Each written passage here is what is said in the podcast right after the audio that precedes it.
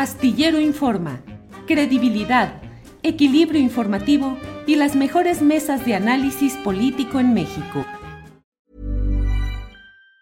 Say hello to a new era of mental health care. Cerebral is here to help you achieve your mental wellness goals with professional therapy and medication management support. 100% online.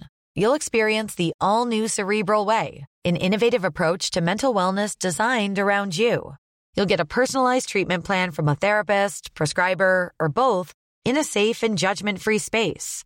Your cerebral therapist or prescriber will outline a customized plan with clear milestones along the way so you can get to feeling your best. With Cerebral, you're not alone in your mental health journey. We're here to empower you to live a fulfilling life. So take that first step towards a brighter future and sign up today at cerebral.com slash podcast and use code ACasts to get 15% off your first month. Offer only valid on monthly plans. Other exclusions may apply. Offer ends July 31st, 2024. See site for details. Tired of ads barging into your favorite news podcasts? Good news. Ad-free listening is available on Amazon Music for all the music plus top podcasts included with your Prime membership. Stay up to date on everything newsworthy by downloading the Amazon Music app for free or go to amazon.com slash news ad free. That's amazon.com slash news ad free to catch up on the latest episodes without the ads. Hoy es miércoles y hoy toca la mesa de periodistas. Ya está con nosotros Juan Becerra Acosta y Federico Bonazo, que nos hace el favor hoy de apoyarnos en, en, en ausencia de Arturo Cano. Y estamos esperando también a Alberto Nájar, que eh, se conectará en, en, cualquier momento. ¿Qué tal, Federico? Buenas, buenas tardes. ¿Qué?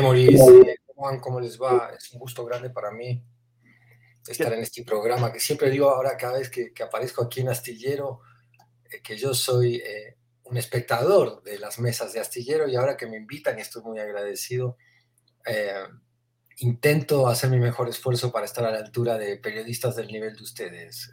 Bueno, em, estás aquí por algo, porque, porque confiamos en tu, en tu aportación, en el, en, lo, en, el, en el valor. Muchas gracias. Eh, ya está llegando Alberto Nájar, pero antes, mientras entra, saludo a Juan Becerra Acosta. ¿Cómo estás, Juan?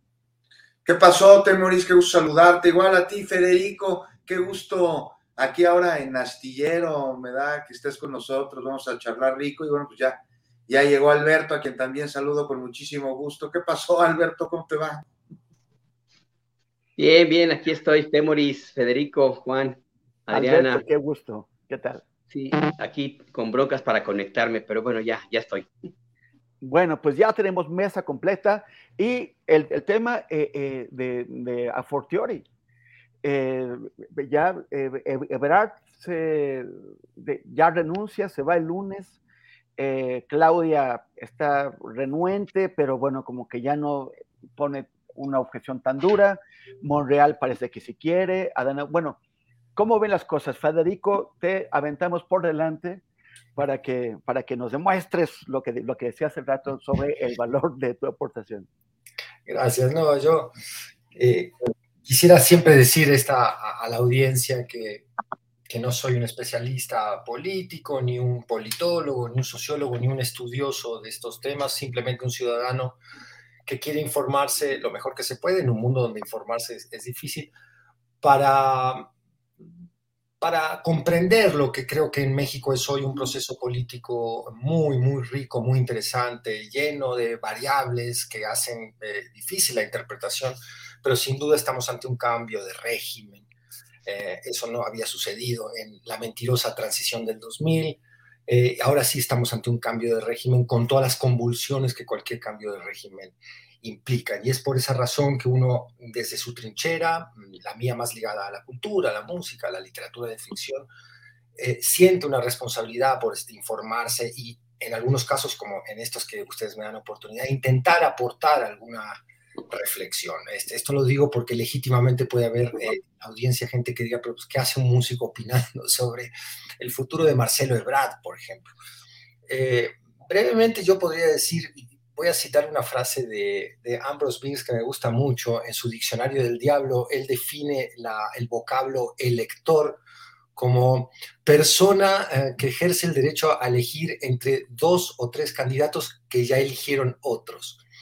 Eh, sin duda creo que estamos viendo un proceso eh, diferente al viejo dedazo priista, pero también creo que no podemos pecar de inocentes y pensar que no hay sesgo, inclinación, guiños del gran poder popular, de la gran influencia que tiene López Obrador sobre el, el electorado, que pueden en algún momento o no inclinar la balanza. De todas maneras, pareciera, por algunos rumores que llegan, estamos mucho creo, en, una situación más de chisme que de datos que permitan arrojar una, eh, un análisis un poquito más certero. Pero llegan eh, algunos rumores de que lo que se vio tanto en esta reunión de encuentro de las corcholatas, que me parece, coincido con, con Fernández Noroña cuando dice que es un término desafortunado, pero bueno, es el que se ha instalado, eh, de lo que serían las reglas antes de la Convención Nacional Monerista, que, Morenista que tendrá eh, lugar el próximo domingo, lo que serían las reglas del juego. Y parecen reglas bastante leales en un principio, por más que bueno que, Noroña se moleste por no haber sido invitado, eh, que diga que no hay piso parejo, mm, por más que eh, haya suspicacias de parte de Ebrar sobre cuáles van a ser las condiciones de la encuesta.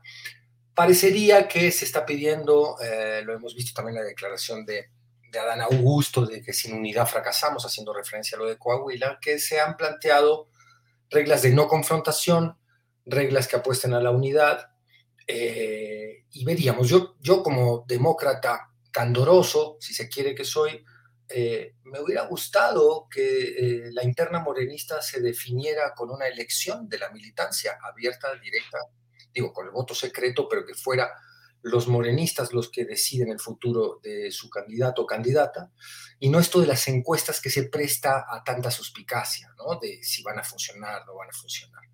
Si quieren lo puedo ir dejando ahí en esta primera intervención. Hay mucho más chisme, me parece, ahorita que, información que nos permita hacer un análisis antes del encuentro de Morena el próximo domingo un poquito más eh, profundo. Gracias, Fede. Juan Becerra Costa, a ver, esto, esto que, está, que está planteando Federico, la, elección directa hubiera sido una mejor alternativa. Eh, el, antecedente está en el PRD, el, PRD, que es el partido surgido para combatir el fraude electoral, desde las primeras primarias, y creo que absolutamente todas, fueron eh, pleitos de, tribus mapachescas, alquimistas, que, se, que se hacían todo tipo de, ratones locos y unas embarazadas y, todo, y todo desde el principio del PRD. O sea, como traicionando su propia esencia, su, propio origen. Las, la izquierda de la 4T, la izquierda eh, obradorista, podría superar eh, las viejas mañas heredadas de donde proceden los militantes la mayoría de Morena, del PRD y, del, y del PRI y del PAN. Bueno, pues tendría que ser, es parte de la transformación. Mira, en lo del PRD, que es una lástima este partido que, que sale del Frente Democrático Nacional, como bien mencionas, justo en 1988 surge del Frente Democrático Nacional y se convierte en la opción de nuestro país eh, hoy es usurpado por una organización que nada tiene que ver con ello. Y es algo cíclico en México, no, estamos hablando de un hecho aislado, lo mismo sucedió con el revolucionario institucional. Surge de la Revolución Mexicana y en el intento por impedir que las, aquellas atrocidades por las que lucharon, eh, para que las que lucharon abolir, este, no invadieran su partido, terminó haciéndolo y se terminaron comportando igual que aquellos que combatieron y las viejas mañas se permearon en el revolucionario institucional, un partido que dejó de ser revolucionario hace muchísimos años y que hoy ya ni siquiera institucional es. Entonces hay que tener muy en claro esta situación de que el PRI ni se queda ni se destruye, que solo se transforma y se va permeando en otras organizaciones políticas, porque el PRI como significado existe muchísimo antes que el partido político, o sea, es el Revolucionario Institucional, una organización que jaló lo peor de un sistema de subsistencia de un país centenariamente oprimido para poder subsistir. Y eso se pierde en otros partidos. Entonces es parte de la transformación, es parte de lo que se tiene que luchar. Mira, desde la cena de Antier, en este restaurante del centro, en el Mayor, este, que fue, por cierto, ahí, no en Palacio Nacional, nada más por una razón, porque se trató de un asunto de partido, no de gobierno. Pero en fin, desde que nos enteramos de esta reunión, pues por más que dijeran que era para felicitar a Delfina, que por supuesto que se aprovechó para hacerlo, pues la intención principal fue ese llamado a la unidad al interior del partido y del movimiento de la Cuarta Transformación con miras a, la sucesión, ¿no? Se acordó que el domingo habrá Consejo Nacional de Morena, al que por cierto ya invitaron al diputado Fernández Doña. Saliendo de ahí, presentarían su renuncia a los aspirantes juntos, ¿no? Del, del Consejo de Morena, todos los aspirantes a la presidencia de la República. En unidad, pues, porque justo se habló de unidad. Y bueno, pues además algo que Marcelo ha estado exigiendo desde hace meses, ¿no? Ha dicho que quienes aspiren a la candidatura por Morena, pues tendrían que eh, dejar sus encargos. Ayer él anunció que lo deja, así es que renuncia al suyo a partir del próximo lunes. Y la forma es fondo, sobre todo en política. Y de acuerdo con los acuerdos a los que se hayan llegado ayer basados en ese llamado a la unidad, no sé ustedes qué opinen, pero a mí me parece que poco compañero es quien madruga. Y es que en respeto a esa unidad, si se acordó que habría renuncias después de tanta insistencia de hablar, pues no sería lo mínimo esperado haberse hecho en conjunto. La unidad, les digo, dejar atrás esas inercias tan dinosauriescas de sede poder que anteponen proyectos personales a una causa. Pues eso es lo que ayer en la mañanera, no sé si escucharon, el presidente mandó directito al carajo. Y pues, o sea, ¿saben qué? Pues, vamos a ver sobre esta situación hacerlo. Pues está bien, a final de cuentas está bien, porque en tiempos de definiciones, pues nada mejor que los vistados a la realidad sobre de qué están hechas las personas, ¿no? De dónde vienen, a dónde van, esa motivación que los hace pararse eh, todas las mañanas, fuera máscaras, ¿no? Siempre son para Morena y para la 4D, que quede claro quién de sus miembros está por la causa que fundó este movimiento y quién está por lo que a través del movimiento puede obtener para beneficio propio. Y ya serán los ciudadanos, que son más politizados que nunca, más informados, quienes decidan, como lo hicieron en el 18, si quieren que se avance en una transformación o prefieren regresar a más de lo de antes. Pero ya para concluir, ¿cómo ven? O sea, se le había pedido gritando, haciendo berrinches, acusando que no había piso parejo, madrugando a sus compañeros ahora. O sea, había pedido, es que no hay piso parejo. ¿Les parece a ustedes bonito piso parejo el madrugarse a sus compañeros? O sea, ¿se acuerdan cuando se quejó porque Claudia Sheinbaum fue a firmar un convenio en el estado de Oaxaca, pero para él estaba bien que unas semanitas antes había ido eh, él mismo a Tijuana a hacer un acto de campaña sin firma de convenio alguno, sin nada que justificara que estuviera ahí, además en un acto público con la alcaldesa? Bueno, Nada más no se olviden que salió en un anuncio llamando a votar por Movimiento Ciudadano.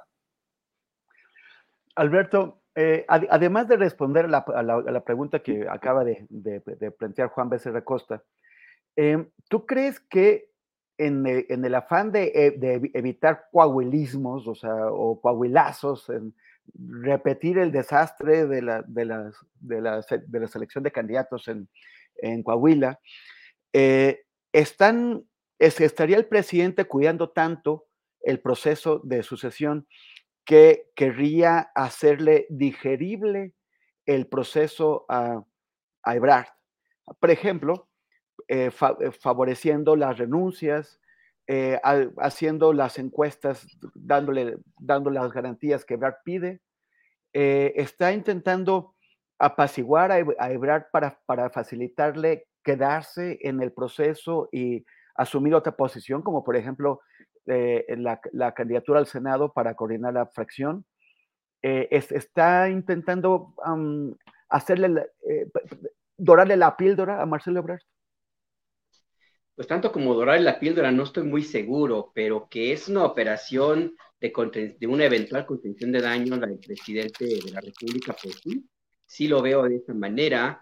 de una u otra forma está, es una forma de de emparejar el piso de, esta forma, al momento de decir, bueno, pues si te, tanto te estás quejando de que los otros no renuncian, bueno, pues que renuncien, entonces ahí ya sí se te acabaron los pretextos y pues a ver si es verdad que tienes eh, la, la capacidad de reunir el convencimiento dentro del partido y las encuestas como para que eventualmente pues disputes seriamente, todavía más seriamente la, la candidatura a Claudia, Claudia Sheinbaum sí veo eh, el mensaje del presidente López Obrador en el sentido de, mandarle una señal de tranquilidad, ok, sí, está bien, te apapachamos, pero al mismo tiempo también es un mensaje como para irle quitando los pretextos para una eventual salida o rompimiento de Marcelo Ebrard con, con la 4T, porque un argumento que pudiera haber utilizado Marcelo Ebrard si decidiera abandonar al, movimiento político y irse con la oposición es que no lo pelaban, que no había piso parejo,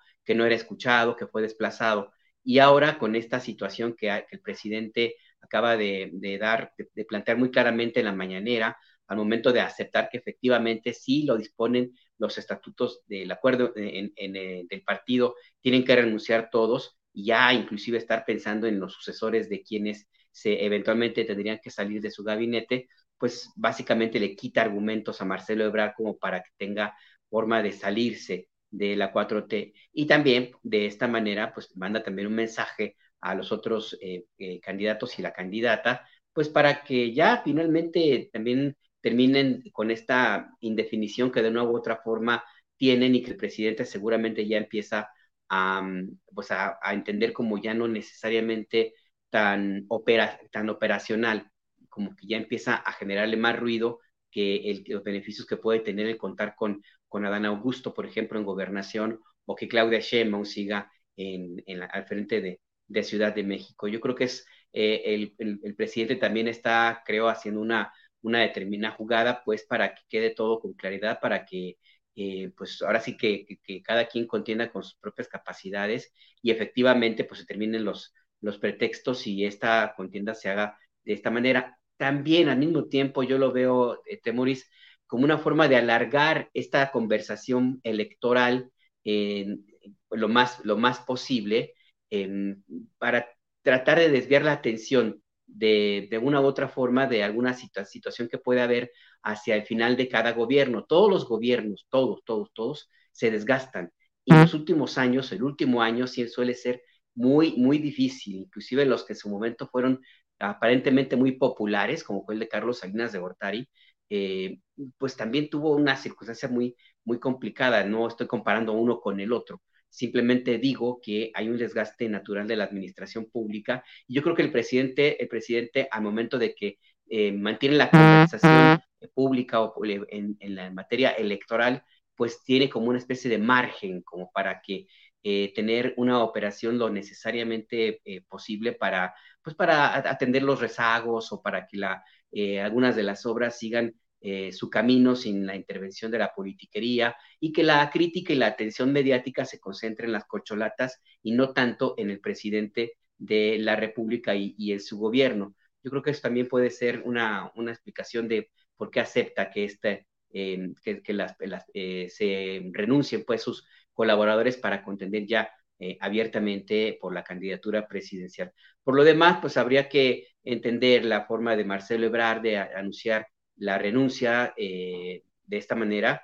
Em, sí creo que es un poco gandalla, como dice Juan, porque lo que está haciendo es obligar a los otros a seguir una ruta y tratar de em, ponerse a la cabeza, pues, de este, de este camino que, en donde había estado muy rezagado Marcelo Ebrard porque Claudia Sheinbaum pues sí tiene más protagonismo y lo que está tratando de, hacer Marcelo Ebrard pues es quitarle ese, esos, esos eh, focos, esa atención mediática que tiene más, más, que, más que él mismo y pues obligarla, obligarla a renunciar y a tomar una determinación que no necesariamente debería ser la misma ruta, porque sí tiene cierta razón Claudia al momento de decir que ella no fue designada, fue elegida. Y entonces ahí, ahí al momento de que, te, renuncie, le puede abrir un flanco de debate, de conversación o de crítica que no debería, que no debería tener, no debería tener porque Marcelo Ebrard no lo tiene, pues él, a él lo designaron, por ella no votaron. Entonces me, parece que ese es un poco gandalla de parte de Marcelo Ebrard. Pero bueno, vamos a ver qué, qué es lo que sigue en adelante. Puede ser que hasta el, el, mismo domingo decidan que no es necesario que renuncien, lo cual lo veo complicado, pero pues con Mario Delgado todo puede ser posible, la verdad.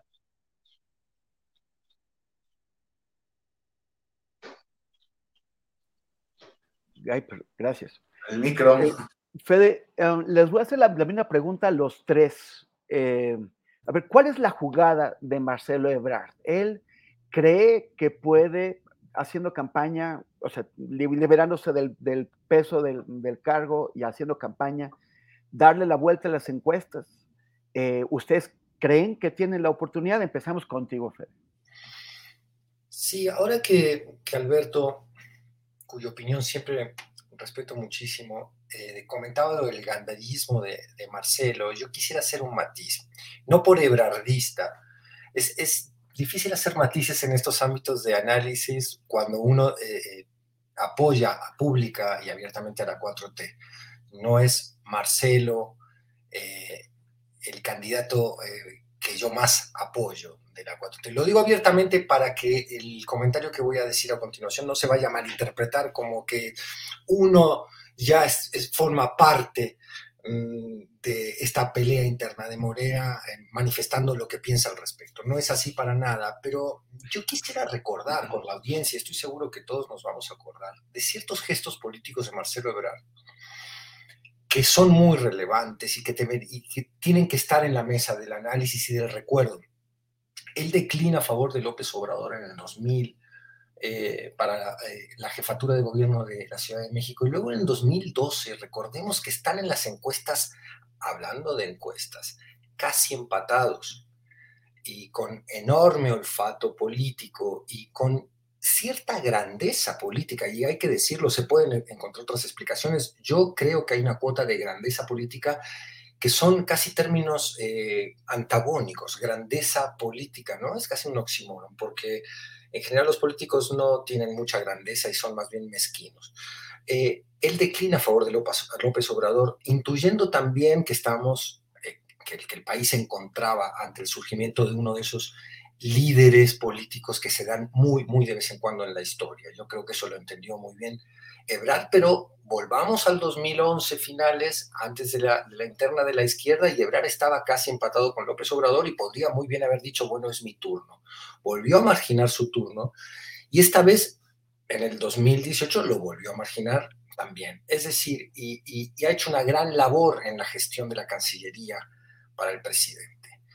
A mí voy a meterme en, en, un terreno, si me lo permiten, si me lo permito yo a mí mismo, muy, muy difícil porque yo ya he sido este, señalado a veces por, por Fernández Noroña u otros cuatro teístas como insidioso. Estamos en una mesa de análisis y la especulación es parte del análisis y mm, eh, a diferencia de lo que dice Sergio Sarmiento, no se puede hacer de la especulación una declaración de, de un hecho, ¿no? Más bien estamos advertidamente hablando pensando sobre el futuro político.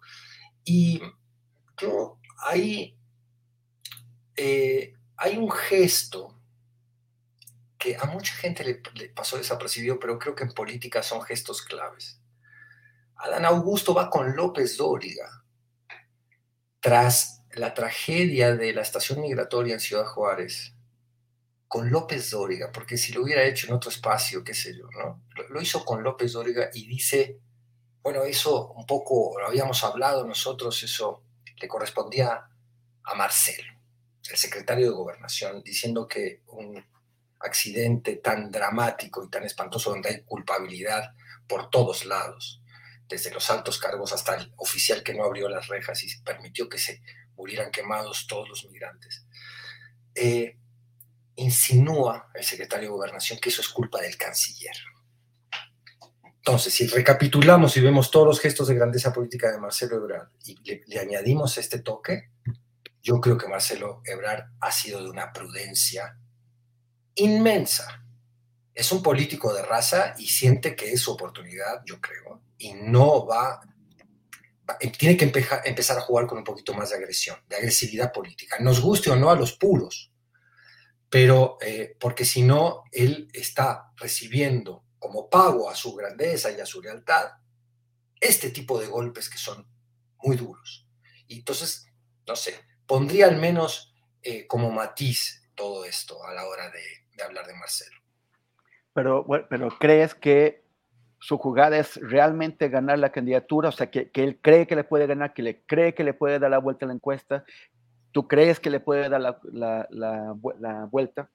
Yo Federico, no creo que Marcelo le pueda dar la vuelta a la encuesta, a menos que pasara un accidente político que no estamos previendo en este momento, algo que surgiera que pudiera eh, sacarle a Claudia claramente la ventaja clara que lleva en este momento.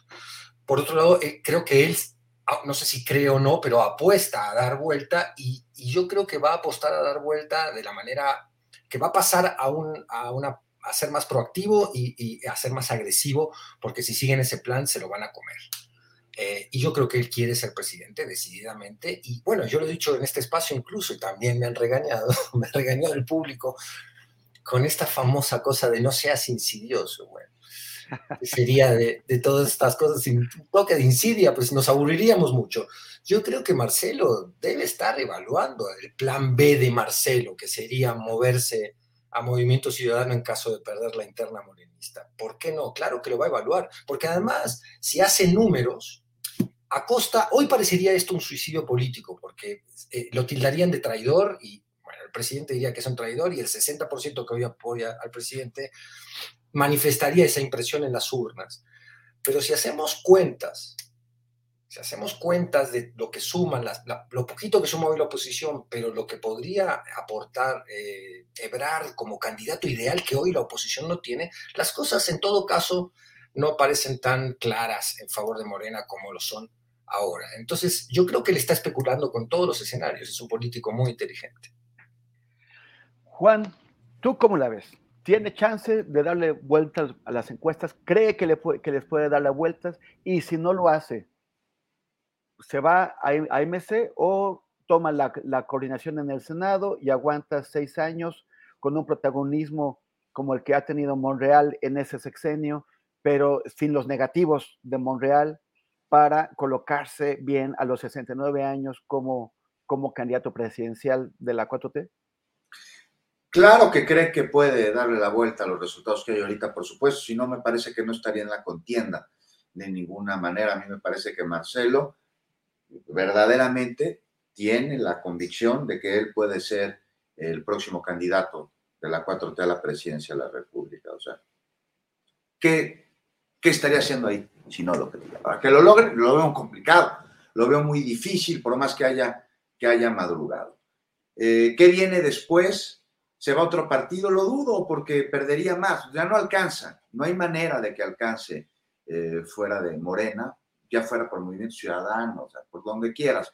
Y lo que significaría que Marcelo Ebrard, que coincido con Federico, que es un excelente funcionario, un excelente secretario de Relaciones Exteriores, fue un muy buen jefe de gobierno de la Ciudad de México, que se fuera a la mafia del poder, pues imagínate el costo, el costo que tendría sobre él, o sea, qué prestigio, qué credibilidad, qué validez podría tener Marcelo Ebrard después de ello.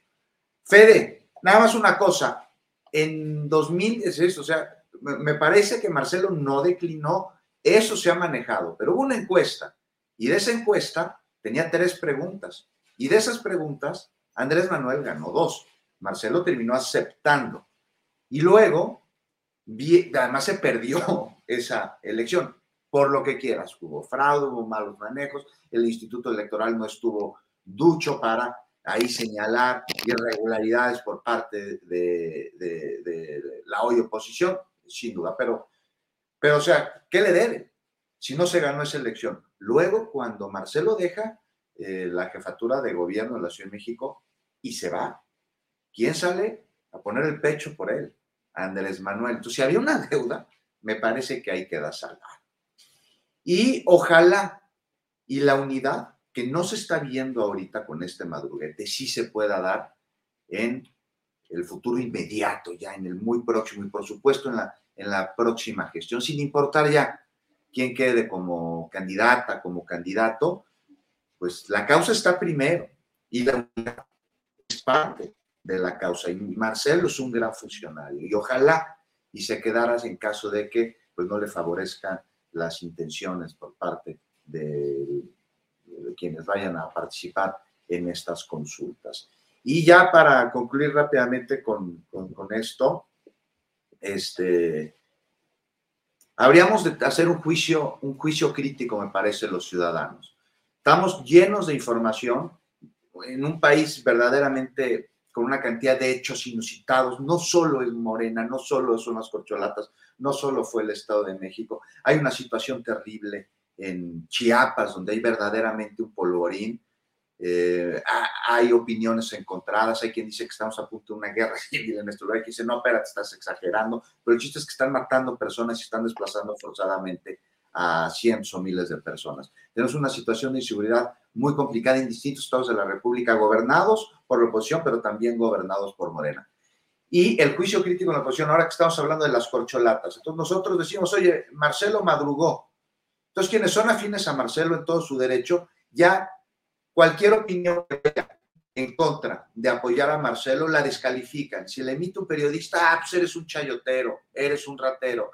Lo mismo sucede con lo que pasó, que ya veremos a profundidad más adelante, de unos militares ajusticiando unas personas, ¿no? Entonces, como soy afín a la 4T y no me gusta lo que estoy escuchando, entonces ya quien lo denuncia es un traidor. En el favor, un poquito de juicio crítico, ¿no? Precisamente de eso se trata la transformación del país. Y si no se reconocen las cosas que necesitan resolverse y atenderse, porque creemos que atentan contra el prestigio del movimiento del cual formamos parte, pues me parece, no sé ustedes qué opinen, ahí se las dejo totalmente desafortunado.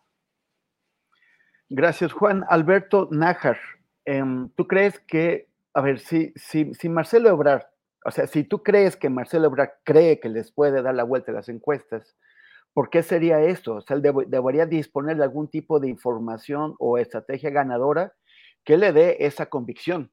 Y si, y si no les da la vuelta, eh, lo ves como coordinador del, del, Senado seis años preparándose para, para el 2030. Ryan Reynolds here from Mint Mobile. With the price of just about everything going up during inflation, we thought we'd bring our prices down. So to help us, we brought in a reverse auctioneer, which is apparently a thing. Mint Mobile unlimited premium wireless. Have to get 30, 30, bit to get 30, bit to get 20, 20, 20, bit to get 20, 20, bit to get 15, 15, 15, 15 just 15 bucks a month. So, Give it a try at mintmobile.com/switch. slash $45 up front for 3 months plus taxes and fees. Promo for new customers for limited time. Unlimited more than 40 gigabytes per month slows. Full terms at mintmobile.com. Tired of ads barging into your favorite news podcasts? Good news. Ad-free listening is available on Amazon Music. For all the music plus top podcasts included with your Prime membership. Stay up to date on everything newsworthy by downloading the Amazon Music app for free or go to amazon.com slash news ad free. That's amazon.com slash news ad free to catch up on the latest episodes without the ads. Mira, yo, estoy, yo creo que sí está convencido que puede darle la vuelta porque Marcelo Ebrard no es un improvisado y seguramente eh, no habría tomado la decisión de irse ya por la libre en este nuevo terreno eh, si no tuviera algunos elementos que le indicaran que puede eventualmente eh, acercarse e inclusive superar en las preferencias internas a Claudia Sheinbaum. De otra manera no lo hubiera, no lo hubiera hecho, vamos, porque, porque no le conviene. O sea, la, verdad es que Marcelo conoce muy bien los vientos de la, de la política, sobre todo la, al interior de, Morena, y pues alguna información eh, tendrá. Yo creo que la apuesta sería justamente el obligar a que em, Claudia Sheinbaum contienda ya de manera permanente todos los días en un encuentro cotidiano con los electores, con los eh, militantes de Morena, como no lo ha hecho hasta el momento porque tiene un encargo, un cargo por el que fue elegida y entonces ella se expone al, contacto directo con los eh, militantes de Morena solamente los fines de semana y no es lo mismo que hacerlo ya todos los días. Y entonces ahí yo creo que la, apuesta de Marcelo Ebrard es justamente pues a que, a que Claudia empiece a ubicarse y eventualmente a desgastar su propia imagen una vez que entre en contacto directo pues con los militantes de Morena que eh, heredaron ciertamente mucho de las eh, del ADN del PRD y las guerras tribales que solían eh, que son características pues de, de ese partido. Entonces yo creo que sí, Marcelo sí cree que puede darle eh, la vuelta o por lo menos llegar a estirar la, la liga lo suficientemente de una forma grande como para que si hubiera necesidad de tomar alguna negociación, pues estar en una posición de mayor ventaja de la que se encontraría en, en otra, en otra tesitura. Yo no, ahora mismo no veo muy claro si eventualmente Marcelo Ebrard se iría a la oposición, porque justo porque como tiene este conocimiento del partido y está tomando estas determinaciones, sabe perfectamente que le puede pasar lo que le ocurrió a Ricardo Monreal, que se quedó como el perro de las dos tortas, que no quedó ni bien ni con uno ni con otro, y se vio obligado a quedarse dentro de Morena eh, en las circunstancias en que ahora vive, pues eh, en este partido, el coordinador de los, de los senadores. Además, también Marcelo Ebrard tiene muy claro, muy claro, que fuera del cobijo de la 4T es muy, muy difícil, muy difícil que pudiera competir seriamente con cualquier candidato que postule la 4T. Las encuestas lo dicen, eh, si postulan a Marcelo, si postulan a Claudia o a, cualquier otra persona, te hay ya una ventaja inicial por la, la, popularidad que tiene el presidente de la República, que de una u otra manera se contagia a la 4T. Marcelo podría perder ese manto protector si decide irse a la, a la tienda de enfrente y convertirse de aliado en adversario. Y Marcelo sabe muy bien lo que implica ser adversario de un presidente con las características y la fuerza política que tiene Andrés Manuel López Obrador. Entonces yo creo, yo creo que eso lo debe tener muy, muy presente y por esa misma em, certeza de lo que podría ocurrir, yo veo ahora sí más complicado que el año pasado que pudiera moverse hacia la oposición. Y digo que el año pasado, inclusive ya hace unos cuantos meses, porque pues, ya vimos lo que pasó en el Estado de México y ya vimos cómo se comportó la oposición, que empezó a, festejar quién sabe qué cosa. Parecía que habían ganado eh, los juegos, eh, todos los juegos mundiales del pasado y los que vienen en el futuro, como si hubieran ya ganado toda la Unión Europea fuera para ellos. O sea, empezaron a meterse en una discusión ahí de, de festejos que parecía algo realmente surrealista, como que no había un equilibrio emocional ahí dentro de la, de la oposición política. Y si esos van a ser los coordinadores de campaña o compañeros de causa de Marcelo Ebrard, pues menos, ¿no? Digo, a menos que Marcelo pues, las tiraría a que Alito Moreno pues ya finalmente se vaya al cuchitril que le corresponde y pues que Marco Cortés termine de procesar el, lo que va a tener que vivir en su momento entre Acción Nacional y que pues lo que quede del PRD pues ya se termine esa línea donde vaya a irse, porque de otra manera no, no veo por, por dónde pudiera ser. Y pues con Dante Delgado también, Marcelo, ya con esto cierro, Marcelo conoce muy bien es quién es Dante Delgado. O sea, sí sabe muy bien perfectamente cómo se las masca el, compañero que fue virrey, el virrey de Chiapas en los 90, 94, y que pues que no se caracteriza mucho por tener una misma línea de congruencia y el contrario es una enorme dosis de pragmatismo político. Gracias, Alberto. Federico, em, Gerardo Fernández Noroña bueno, e, esta mañana el presidente, así como, eh, fue así como si, por si no te había quedado claro, tú eres del PT, no eres de Morena. O sea, ya así como por enésima ocasión, dicho de muchas maneras y no, no funcionó. Usted, señor PT, y esto es para morenistas. Eh, se equivocó Fernández Noroña al convertir al PT en su vehículo político para, tratar de llevarlo hasta las más altas aspiraciones? Eh, ¿qué, opciones tiene ahora? ¿A qué podría aspirar? Eso por un lado. Y por el otro lado, también San Santiago Krill, pues ya casi, casi que Lili Talla ya lo está convirtiendo en un, en un outsider político dentro de, su propio partido. Ya levantó la mano Santiago y dijo, yo voy para la convocatoria que van a presentar eh, de, la alianza opositora el 26 de junio pero, pero ya casi parece que, la que va, que, la que le, va a decir, bueno, sí puedes poner tu firma aquí es Lili, que ya hasta, hasta Chamba le, ofreció en su equipo de, campaña. Em, se, va a convertir Krill y, los, y los dirigentes del PAN, a quien Lili Telles ahora en su autocrítica, porque es una autocrítica que no es autocrítica porque ella no hizo nada en el Estado de México, pero sí dijo que los dirigentes de la oposición, que hacía falta nuevos dirigentes que sí fueran honestos, que sí fueran decentes, con lo cual les dice viejos, indecentes y deshonestos. Entonces, ¿cómo ve las, las cosas de, un lado y del otro?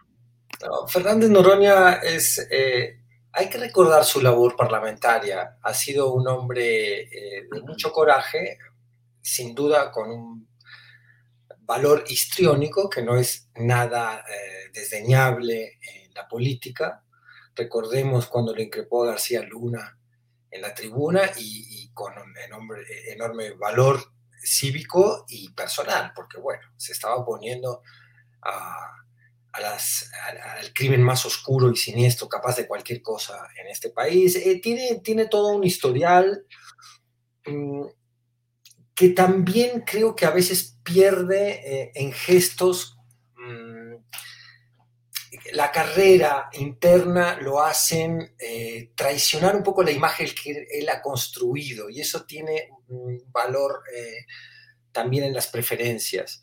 Eh, si él se hubiera posicionado realmente como el candidato radical. Por ejemplo, si él hubiera em, acentuado su discurso por algún momento más anticapitalista y hubiera dicho, bueno, acá para realmente transformar tenemos que dejar de pensar en solo la gestión del capitalismo y tenemos que empezar a ver por el bien del planeta, por el bien de los pobres, y son primero los pobres, cómo vamos a contener eh, un avance de un capitalismo que aunque ha sido cuestionado desde las palabras, en su faceta esta siniestra del neoliberalismo, es el, régimen económico que sigue imperando. En fin, no sé, se me ocurren caminos donde él hubiera podido radicalizar su izquierdismo y convencer a muchos, o, atraer, o, interesar a muchos eh, que piensan que en realidad estas izquierdas modernas que estamos viendo en Latinoamérica son solo gestores más o menos eficientes del capitalismo, con todo lo que eso implica en inercia de injusticia social. Y entonces, eh, pero él ha jugado con cierta ambivalencia y ha, ido a ciertos escenarios eh, periodísticos que también le han costado credibilidad. Y lo del PT, pues yo, es una elección de hace mucho tiempo, que es un bastión identitario que él ha querido mantener durante mucho tiempo, que hoy efectivamente ante eh, el, avasallamiento de Morena le puede haber salido cara como estrategia política, pero también, aunque él estuviera dentro de Morena, que es el caso de Monreal, si el presidente baja el dedo, se acabó. No hay dedazo, pero hay dedazo.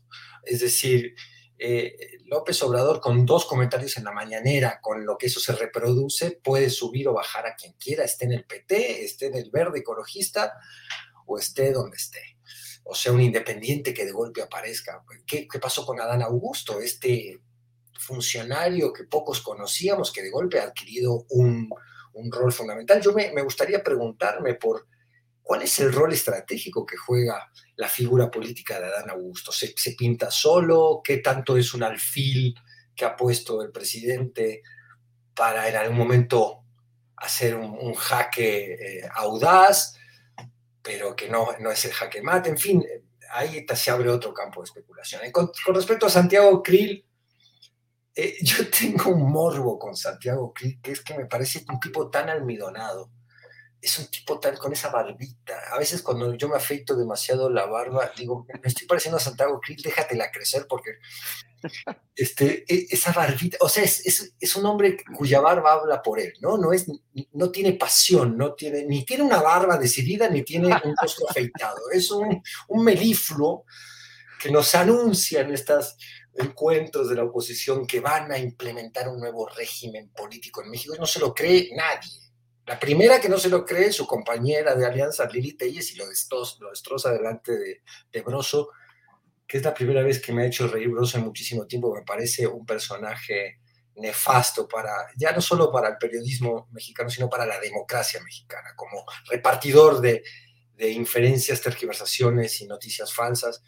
Pero lo que Broso expuso esa pelea en esa entrevista famosa donde Lili quiere, ella sí, radicalizar su discurso y ser la figura de la derecha. Creo que no alcanza tampoco. Yo me hago una pregunta, no sé qué piensan ustedes sobre el caso de Colosito. Yo creo que él mismo ha dicho varias veces que esta vuelta no, que se espera, que está en la gestión. Pero, pero es el que más pesa en la oposición, sigue pesando en las encuestas muchísimo por su apellido nada más, ¿no? Eh, no, yo Krill, lo veo sin la menor oportunidad. Eh, creo que es el candidato que más le gustaría a Morena que estuviera en las listas de la oposición. Es, un hombre sin la menor credibilidad. Gracias, Fede. Juan, ¿tú, ¿tú, cómo la ves? A ver, este, ¿qué futuro para Fernández Noroña después de que la dirigencia de, su movimiento le, da un, un, manazo y otro también? ¿Y qué, ¿Y qué futuro para la dirigencia del PAN una vez que la novata les da también un manazo y otro también? Pues mira, hay, hay dos cosas claras, ¿no? O sea, sí es un hecho que salió a reclamar el diputado Gerardo Fernández Noroña, que hay que decir tiene jale, sin duda, en varias partes de la República. No le pareció y en todo su derecho está que no lo invitaron a la cena en el mayor, antier.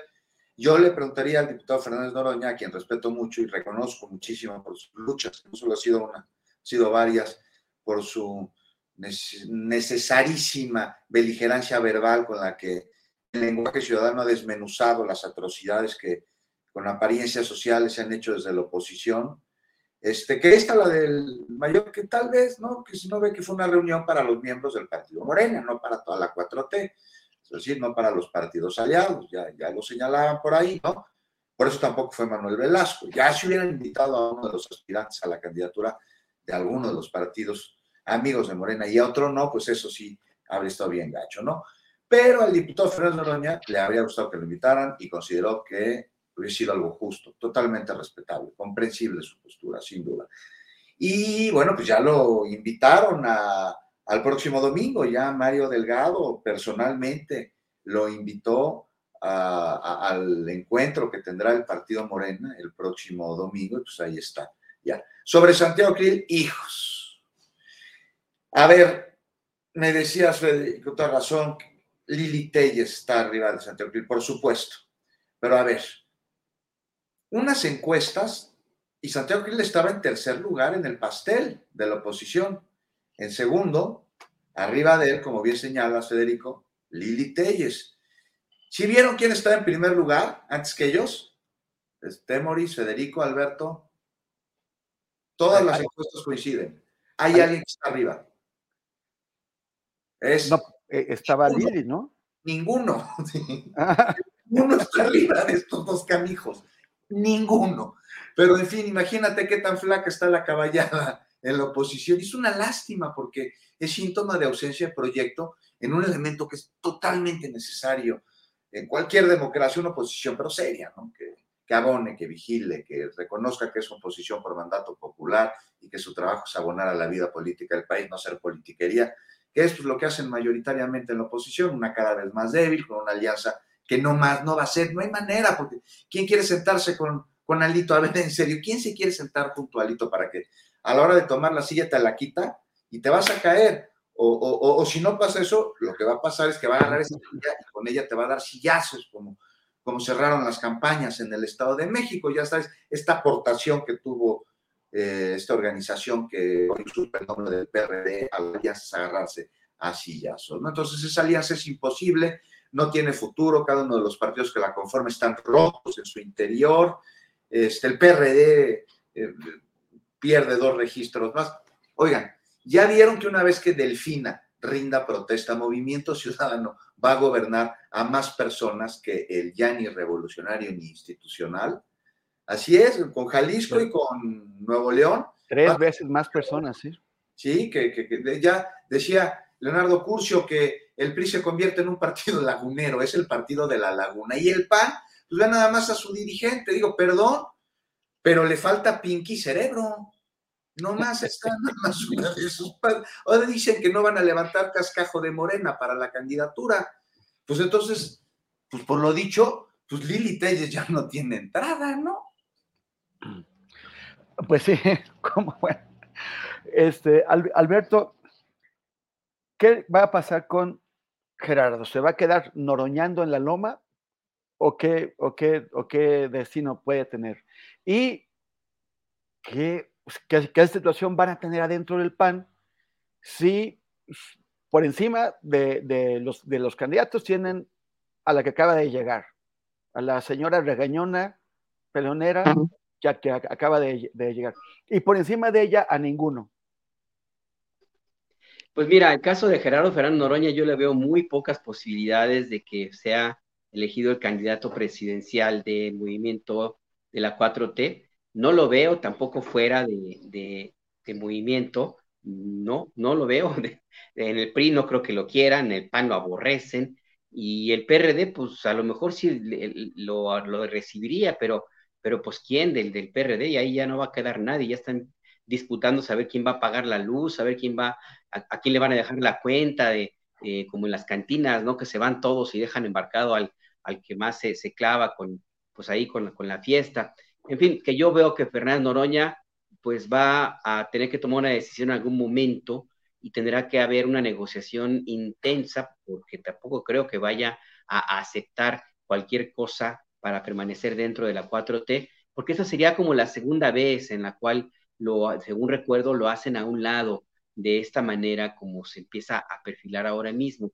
Recuerden que cuando, en 2012, justamente, cuando se postuló el ahora presidente Andrés Manuel López Obrador, eh, pues prácticamente hizo a un lado, no permitió que Fernández Noroña se hiciera campaña o se acercara demasiado al equipo de, del candidato López Obrador porque tenía muchos negativos, Noroña, tenía mala imagen y eso me pareció a mí personalmente, pues la verdad que de muy mala fe o, por lo menos una, una situación de, no haberle agradecido lo suficiente, porque si hubo alguien que incluso casi se agarra golpes eh, con personajes ahí en la Cámara de Diputados para defender a López Obrador, fue Fernández Noroña.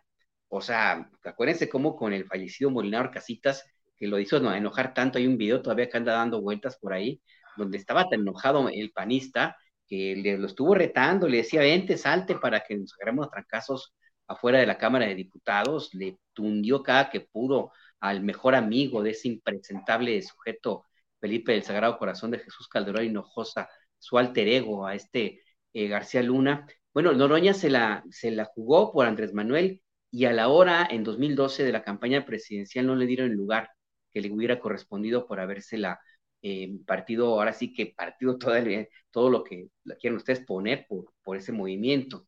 Entonces, ahora mismo yo creo que si le quieren hacer algo parecido, pues le va a salir muy caro para que vuelva a permanecer Fernández Noroña, porque sí se la ha jugado, sí también se la ha jugado muy a su estilo, muy a su manera de, ser, a su propia eh, idea de personaje como, como es Noroña, pero se la ha jugado. Entonces, yo creo que para que pueda permanecer dentro de la 4T tendría que haber una negociación eh, importante, intensa, para que se mantenga dentro de, este movimiento y aporte lo que pueda aportar a, quien sea candidato o, candidato. ¿Puede hacer más ruido afuera? No estoy muy seguro porque no veo a Noroña como independiente. Y si lo hace, pues ya sería como su muerte política, porque pues, ya ahí terminaría prácticamente toda su, carrera. Yo creo que va a seguir adentro, pero sí va a costarle a la 4T que, que permanezca Noroña dentro de las filas del, movimiento. Y en cuanto a Krill y al PAN, híjole, a mí me dan como una especie como de, como de ternura, ¿no? O sea, em, dicen que no van a aceptar cascajo y ahí tienen a Lili Telles y no la tienen porque no sé si ustedes recuerdan una investigación que hizo Álvaro Delgado hace poco, donde resulta que Lili Telles no está dentro del padrón de los militantes del PAN. Ella dice que se intentó afiliar hace tiempo y nomás no aparece en las listas.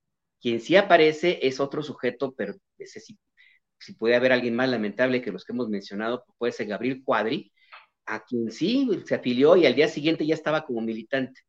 Entonces ahí me, parece que, que Lili Telles pues es como una de esas personas que, pues, que nadie quiere tener en su casa, eh, y, a, Marco Cortés le está representando más problemas que, beneficios, porque pues ahora sí que ya le abrieron la puerta y a ver cómo la controlan, ¿no? Ya le dijeron que es de ese lado de la, de la ala política conservadora del PAN, y ahora la tienen que aguantar. Ya está regañando a, a Santiago Krill, ya se lo llevó al baile, eh, y ya dentro de poco también va, va a enfilar, baterías en contra de, Marco Cortés, eh, va a empezar a, a, tendrá que eh, exigir que se defina la dirigencia nacional de, ese partido. Imagínense si hiciera alianza con este senador Cepeda y exigieran que se rompiera la alianza con el PRI, no, hombre, pues va a ser un mere que tengan. Yo creo que Lili Telles me parece que está muy bien allí, dentro del Partido Acción Nacional. Qué bueno que siguen esa misma ruta qué bueno que les da sus cocos para que los ponga a trabajar y mientras tanto, pues que siga trabajando ahí. Yo creo que sí hacía falta alguien que tuviera que completar el trabajo que empezó este sujeto Calderón eh, para terminar de ubicar a ese partido donde le corresponde. Creo que el está muy bien ahí. Yo insisto que, y con esto cierro, tendríamos que hacer un movimiento, no sé, ahí en, en Change.org, para que firmáramos todos para que Lili Telles era la candidata de ellos, le haría bastante bien al país, pues que tuviera a un personaje de esa manera para que ya esta oposición tan, tan como es, no quiero poner más adjetivos, se ubique abajo de la piedra que le corresponde y donde nunca tuvieron que haber salido. gracias, Alberto. Compañeros, nos, queda un, momentito nada más ya de, programa antes de terminar, pero el tema es importante, entonces lo voy a plantear de manera muy breve, también para ver si podemos hacerlo breve. El, eh, ayer vimos este video de la, de la matanza, de cómo soldados ejecutaron a cinco personas que estaban desarmadas y sometidas y esposadas. El, y el presidente esta mañana dijo, uno, que ya se iba a proceder contra los responsables y dos, que era un, hecho aislado. La pregunta, Juan Becerra Costa, es, ¿es un hecho aislado? ¿Basta con proceder contra los que dispararon? No, no es un hecho aislado, es un hecho que se ha repetido y sobre todo en esta zona de Tamaulipas, en, Nuevo Laredo, en Reynosa, no solo por elementos del ejército, también por elementos de la Guardia Nacional. Es una herencia de este sexenio de sangre y de crimen del sujeto innombrable que Alberto se conoce su nombre completo, y yo no lo puedo pronunciar porque me salen naftas en la boca, eh, y es una situación que se tiene que atender. Pero lo que sí veo es que emite ayer un comunicado de la Secretaría de la Defensa Nacional, en donde en un principio reconoce que algo está sucediendo y que va a investigar. Terminan reconociendo que en efecto así sucedió. Bueno, ya es un avance. Aquí se tiene que llevar a cabo una o varias acciones para evitar que estas eh, prácticas deleznables criminales por parte de elementos de las Fuerzas Armadas se sigan repitiendo. Y aquí toda la sociedad debe de entrar. Me queda todavía la duda sobre cuál es el estado de los militares involucrados en este ajusticiamiento. De eso no han hablado mucho. ¿Cuál es su situación jurídica? ¿Están detenidos? ¿Dónde están detenidos? ¿Qué proceso se les lleva a cabo? Y por otro lado, fíjate que ayer me tocó justo dar la noticia al aire del comunicado de la Sedena y la di y dije que militares habían disparado a ciudadanos. No sabes la cantidad de odio y de mentadas de madre que me empezaron a llegar de personas afines a la 4T porque llamé a estas personas como ciudadanas. De entrada sí viene en el comunicado de la Secretaría de la Defensa Nacional, se refiere a ello como ciudadanos, pero de lo que se quejaban, y aquí me parece que hay que poner muy en claro el ojo del juicio crítico, es que eran narcotraficantes, dando por entendido que si son narcotraficantes, pues entonces que los hayan ajusticiado ya tiene otra dimensión, ¿no? Y que, ¿por qué les digo ciudadanos? Si son narcotraficantes, ajusticiaron a ciudadanos, no son ciudadanos, son narcotraficantes. De entrada, los periodistas no somos autoridades, no somos jueces, ni podemos determinar si son o no narcotraficantes, ¿no? Hay algo en México que se llama presunción de inocencia. Pero si así lo fueran, entonces, el que hayan sido narcotraficantes es un atenuante del crimen que se cometió, pues entonces no veo mucha diferencia entre el pensar y el sentir de quien así lo ve que de Felipe Calderón, Hinojosa y de Jesús. Eh, eh, Fede, te voy a dejar a ti al último para plantearte algo que tiene que ver con lo, con lo que dice Juan. Pero Alberto, ¿es, el, ¿es un hecho aislado? ¿Es suficiente con procesar a los, a los que dispararon? No, no es un hecho aislado, ha venido ocurriendo hace mucho tiempo y parte del hecho de que el ejército que ahora está bajo la, el gobierno de la 4T es el mismo, el mismo ejército que estuvo bajo el gobierno de Peña Nieto, de Calderón, de Fox, de Cedillo, de Salinas, de Miguel de la Madrid, de López Portillo, de Echeverría, y de échenle para atrás fueron entrenados con las mismas bases, recibieron el mismo, eh, la misma enseñanza oral, si tú quieres, de parte de los mismos mandos formados hace mucho tiempo y que han sido responsables de algunas de los episodios más oscuros de la historia reciente de nuestro país. El pensar que porque hay un presidente elegido democráticamente como López Obrador, con el mayor respaldo popular en la historia del país, es suficiente para transformar a estos oficiales que, están que fueron enseñados por los otros oficiales entrenados por quienes en su momento fueron acusados de cometer barbaridad y media en América Latina pensar que nada más porque el presidente es un demócrata va a cambiar la institución me parece que, no es lo más adecuado. el, ejército tiene su propia vida interna, su propia mística, su propio gobierno y su propia manera de entender su responsabilidad. Y lo hemos visto y nada más recordar lo que ocurrió con el, el caso Ayotzinapa, Temuris, que conoces muy bien. Hay una orden presidencial para que se abra toda la información y el ejército no obedece hay una orden presidencial para que se respeten los derechos humanos, se están respetando, sí, pero todavía quedan este tipo de circunstancias como la que vimos en Nuevo Laredo. Entonces, eh, creo que eh, no podemos perder de vista que pues, hablamos de una entidad que es así, así ha sido eh, en las últimas décadas y que no va a cambiar por la sola, la sola voluntad. Hay avances, por supuesto, me parece un gran avance que el presidente de la República no proteja a un eventual delito como el que parece que se ha cometido y que no repita el comportamiento de otros presidentes es un gran avance, pero creo que no podemos perder de vista que el ejército mexicano sigue siendo el mismo, el mismo, con uniforme diferente, con algunos matices, pero es el mismito, el mismito de la guerra sucia y de otros episodios en la historia de nuestro país, episodios dramáticos. Temuris. Gracias, Alberto.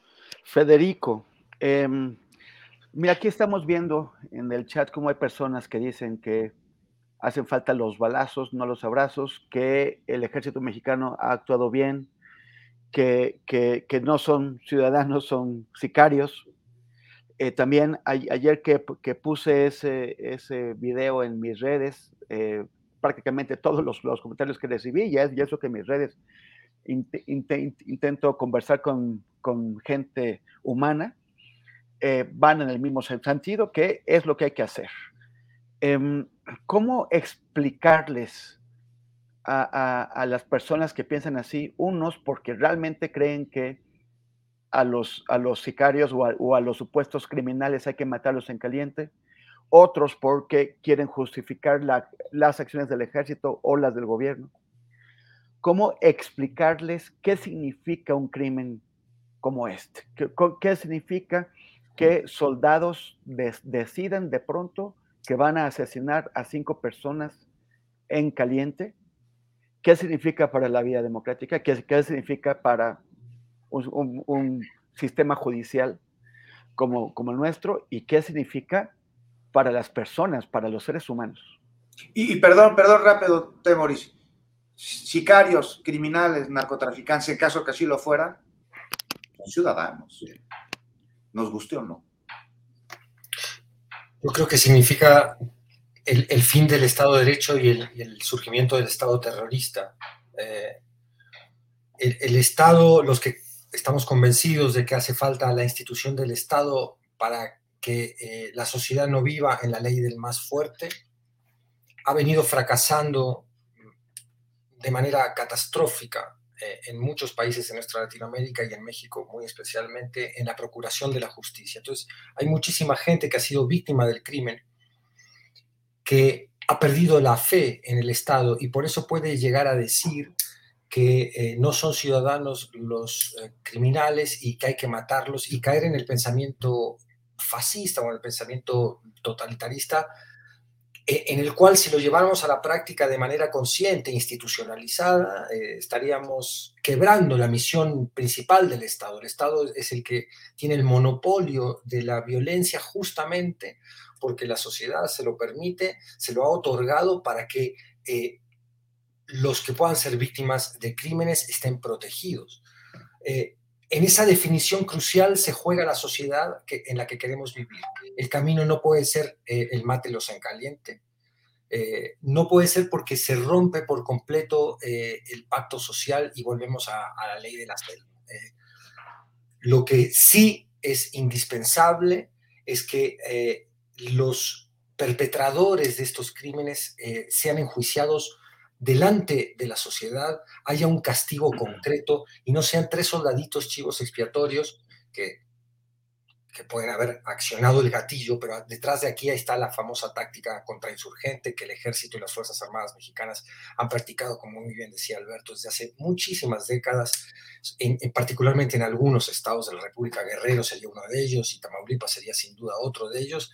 Eso se tiene que terminar y no veo un momento más importante que este donde el jefe de las Fuerzas Armadas deba actuar como jefe de las Fuerzas Armadas y poner un, orden muy claro con el poder político y, la gran autoridad moral que tiene a esto. Y esto incluye a, Ayotzinapa.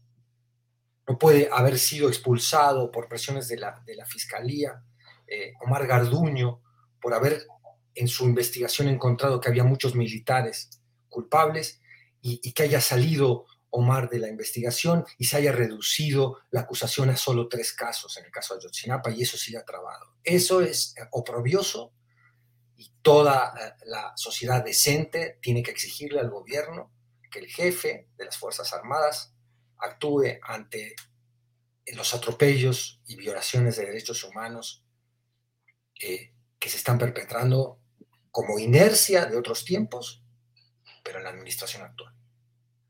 Gracias, Fede. nada más eh, eh, Rafael Gómez nos, nos comenta con, con, Tino, que es Omar Gómez Trejo, el, el fiscal que tuvo que salir. Omar Gómez Trejo, perdón, sí, sí, sí, perdón. Gracias. Verduño, me equivoqué, perdón. Sí, sí, bueno. Gracias, gracias, colegas. Eh, qué bueno que hemos, hemos pasado este rato intenso, apasionado y, bueno, y al final con esta reflexión. Eh, gracias y nos, nos, vemos el próximo miércoles. todavía estaré con ustedes el próximo miércoles, entonces por aquí nos vemos. Eh, Juan, Juan Becerra Costa, muchas gracias. Gracias, Temoris. Abrazo, Federico, de veras, qué gusto compartir la mesa contigo, Alberto, como siempre, y un saludo a Adriana y a todos los que nos están viendo. Gracias, Federico Bonazo, muchas gracias. Un gusto grande estar con ustedes, a quienes siempre sigo, que representan a ese periodismo que, independiente que tanto bien le hace a un país sacudido por, por infodemias, tergiversaciones y, periodismo al servicio de, intereses económicos eh, y, que practican, eh, atentan contra el derecho a la información de, la población. Gracias, gracias Fede. Y Alberto Nájar, muchas gracias. Muchas gracias, Temoris. Juan, qué gusto, Federico. Ojalá que no sea la primera vez, qué gusto coincidir en este espacio. Yo te sigo y te leo con muchísimo interés siempre y la verdad que qué gran, gran gusto estar por acá contigo. Adriana, también un abrazo, un abrazo y a todos los que nos escucharon, pues nos va como nos va, pero bueno, pues qué se le va Gracias, gracias. Hasta el próximo miércoles. Tired of ads barging into your favorite news podcasts? Good news. Ad-free listening is available on Amazon Music. For all the music plus top podcasts included with your Prime membership. Stay up to date on everything newsworthy by downloading the Amazon Music app for free or go to amazon.com slash news ad free. That's amazon.com slash news ad free to catch up on the latest episodes without the ads. ¿No te encantaría tener 100 dólares extra en tu bolsillo? Haz que un experto bilingüe de TurboTax declare tus impuestos para el 31 de marzo y obtén 100 dólares de vuelta al instante. Porque no importa cuáles hayan sido tus logros del año pasado, TurboTax hace que cuenten Obtén 100 dólares de vuelta y tus impuestos con 100% de precisión. Solo con Intuit TurboTax. Debes declarar para el 31 de marzo. Crédito solo aplicable al costo de la presentación federal con TurboTax Full Service. Oferta sujeta a cambios o cancelación en cualquier momento. Para que te enteres del próximo noticiero, suscríbete y dale follow en Apple, Spotify, Amazon Music, Google o donde sea que escuches podcast te invitamos a visitar nuestra página julioastillero.com.